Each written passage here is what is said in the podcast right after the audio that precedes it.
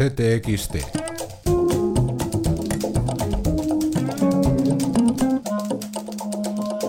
Podcast. Esta semana en CTXT. Seitdem ist manches erreicht, insbesondere bei der Regulierung international agierender Banken. Aires de izquierda sureña en Alemania. Sebastian Schoeb, periodista y escritor, hace un exhaustivo análisis para CTXT sobre cómo se entiende y se interioriza en el país de Angela Merkel el giro político griego o el español por venir.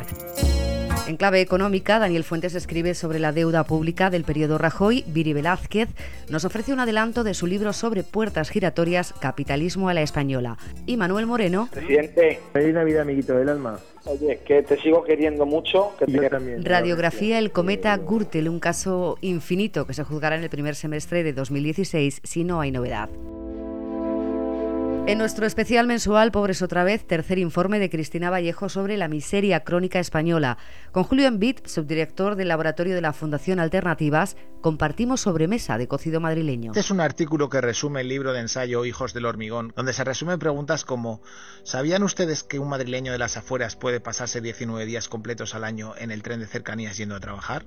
O por ejemplo, ¿sabían que el consumo de diarios, revistas, cine, radio o internet desciende cuanto menos renta se tiene y sin embargo con la televisión va en aumento? Estas cuestiones reflejan el resultado de esta crisis, un aumento de la desigualdad entre los barrios de clase media y los barrios de clase trabajadora en Madrid y en el resto de ciudades españolas. Y en podcast, los herederos de la peligrosidad social, el desamparo de jubilados que a la crisis económica suman el estigma de su homosexualidad perseguida en tiempos del franquismo.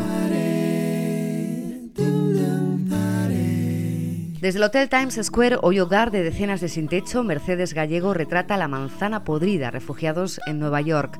En la República Democrática de Congo, Tatiana Miralles. En nuestro artículo contamos eh, la situación precaria de seguridad que viven las mujeres en la zona de los Kivu. Contamos también el proyecto Famofon, que trabaja con una red de más de 500 mujeres. Estas mujeres envían mensajes de teléfono cuando pasa algo que afecta a su seguridad. En enero, el gobierno de Joseph Kabila bloqueó el envío de SMS y el acceso a Internet a través de los teléfonos móviles. Cuando el sistema se recuperó a principios de febrero, las mujeres denunciaron una serie de violencias masivas.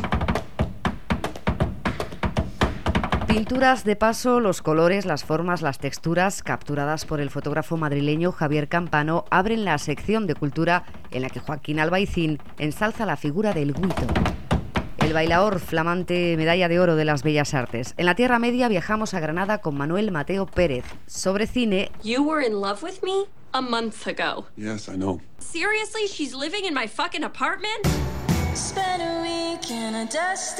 Ellas dan el golpe, escribe Claudia Lorenzo sobre el éxito de las mujeres en la pequeña pantalla. Mis padres me criaron en la creencia de que merezco lo mismo que un hombre blanco, alto y rubio. Así explicaba Mindy Kaling, mujer bajita y de origen indio, el secreto de su éxito en una charla el pasado enero en el Festival de Sundance junto a otras cómicas y creadoras de series de televisión, entre ellas Lina Dunham. Kaling en la televisión generalista y Dunham en la televisión por cable cuentan historias delante y detrás de la pantalla en The Mindy Project y Girls respectivamente.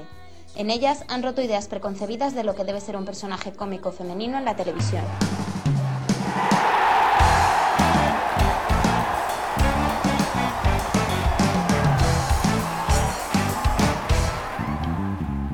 A lo largo de su carrera como futbolista, Diego Armando Maradona tuvo varias oportunidades para jugar en el estadio del Atlético de Madrid, pero por diversas circunstancias tan solo en una ocasión pudo disputar un partido en el Vicente Calderón, y además no le fueron muy bien las cosas.